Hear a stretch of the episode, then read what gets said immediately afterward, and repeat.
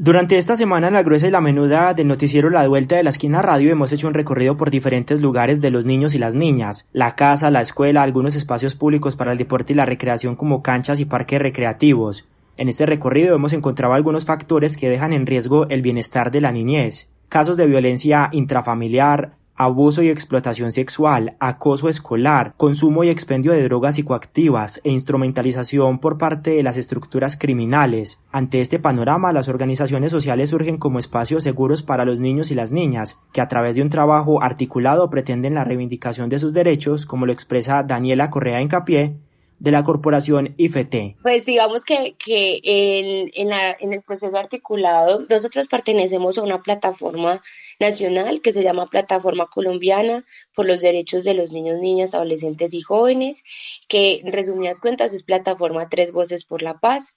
Es una plataforma que está a nivel nacional, está en Cali, en Bogotá, eh, pues acá en Medellín, eh, realizamos diversas acciones en, en pro de los derechos de la niñez. Estas acciones están encaminadas a llenar los vacíos que deja la institucionalidad, sobre todo en las comunidades más vulnerables. Así lo señala Ángela María Montoya, coordinadora del programa de ludotecas de la Fundación Solidaria La Visitación. Yo siento que el papel de las organizaciones ha sido fundamental en este tiempo porque mm, pues el abandono estatal es muy evidente, ¿cierto? Es muy evidente sobre todo en las, en, en las poblaciones, en las comunidades vulneradas social económicamente y la presencia de las organizaciones de alguna manera ha, ha, hecho esa presencia, esa presencia que el Estado muy ausente eh, ha estado en ese, en ese acompañamiento de los niños y las niñas. Las organizaciones estamos ahí desde lo formativo, desde lo lúdico, desde lo recreativo, desde eh, la, el desarrollo de conciencia de los niños y las niñas, de que conozcan eh, qué, qué, son esos derechos que tienen, para qué los deben de defender, cómo los deben de defender, cómo se deben empoderar de ellos, que vayan entendiendo un poco ese asunto de la dignidad como seres humanos y como sujetos de derechos. La poca presencia de los estamentos gubernamentales en estas comunidades se ve reflejada en diferentes aspectos. La mala educación. Encontramos que hay profundas falencias en, el, en la calidad del desarrollo educativo. O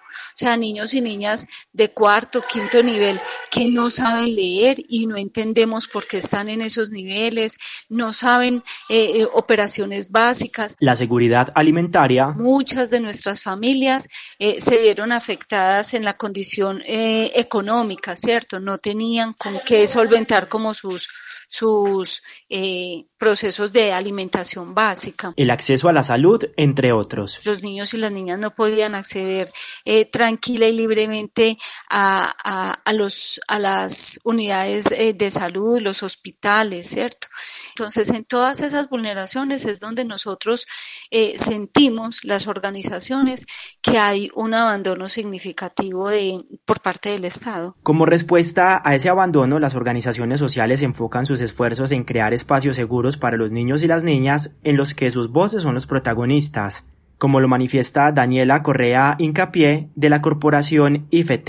En el marco de diversas acciones nos sumamos a que la niñez pueda participar, eh, pueda decir qué piensa respecto a eso, pero sobre todo pueda tener ese protagonismo. Los resultados del trabajo de estas organizaciones hablan en el reconocimiento de las comunidades en las que hacen presencia. Sin embargo, para Ángela María Montoya, coordinadora del programa de ludotecas de la Fundación Solidaria La Visitación, aún queda mucho por hacer. El que sigue es un reto bien interesante porque pues eh, pensamos que uno es seguir fortaleciendo muchísimo eh, la presencia en las comunidades, o sea, seguir avanzando y ganando más en reconocimiento, en intervención, en empoderamiento eh, desde las mismas comunidades. El otro es eh, mm, poder tener un impacto, digamos, eh, desde la voz, desde la presencia, eh, desde la denuncia de lo que nosotros como organizaciones en las comunidades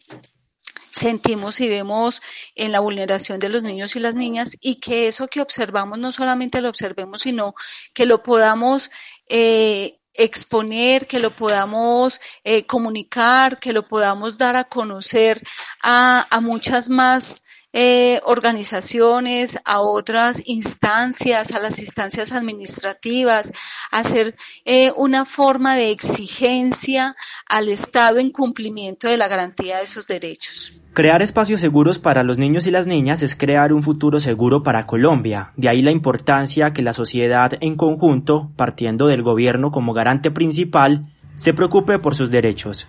Soy Juan Diego Torres para La Gruesa y la Menuda del noticiero La Devuelta de la Esquina Radio.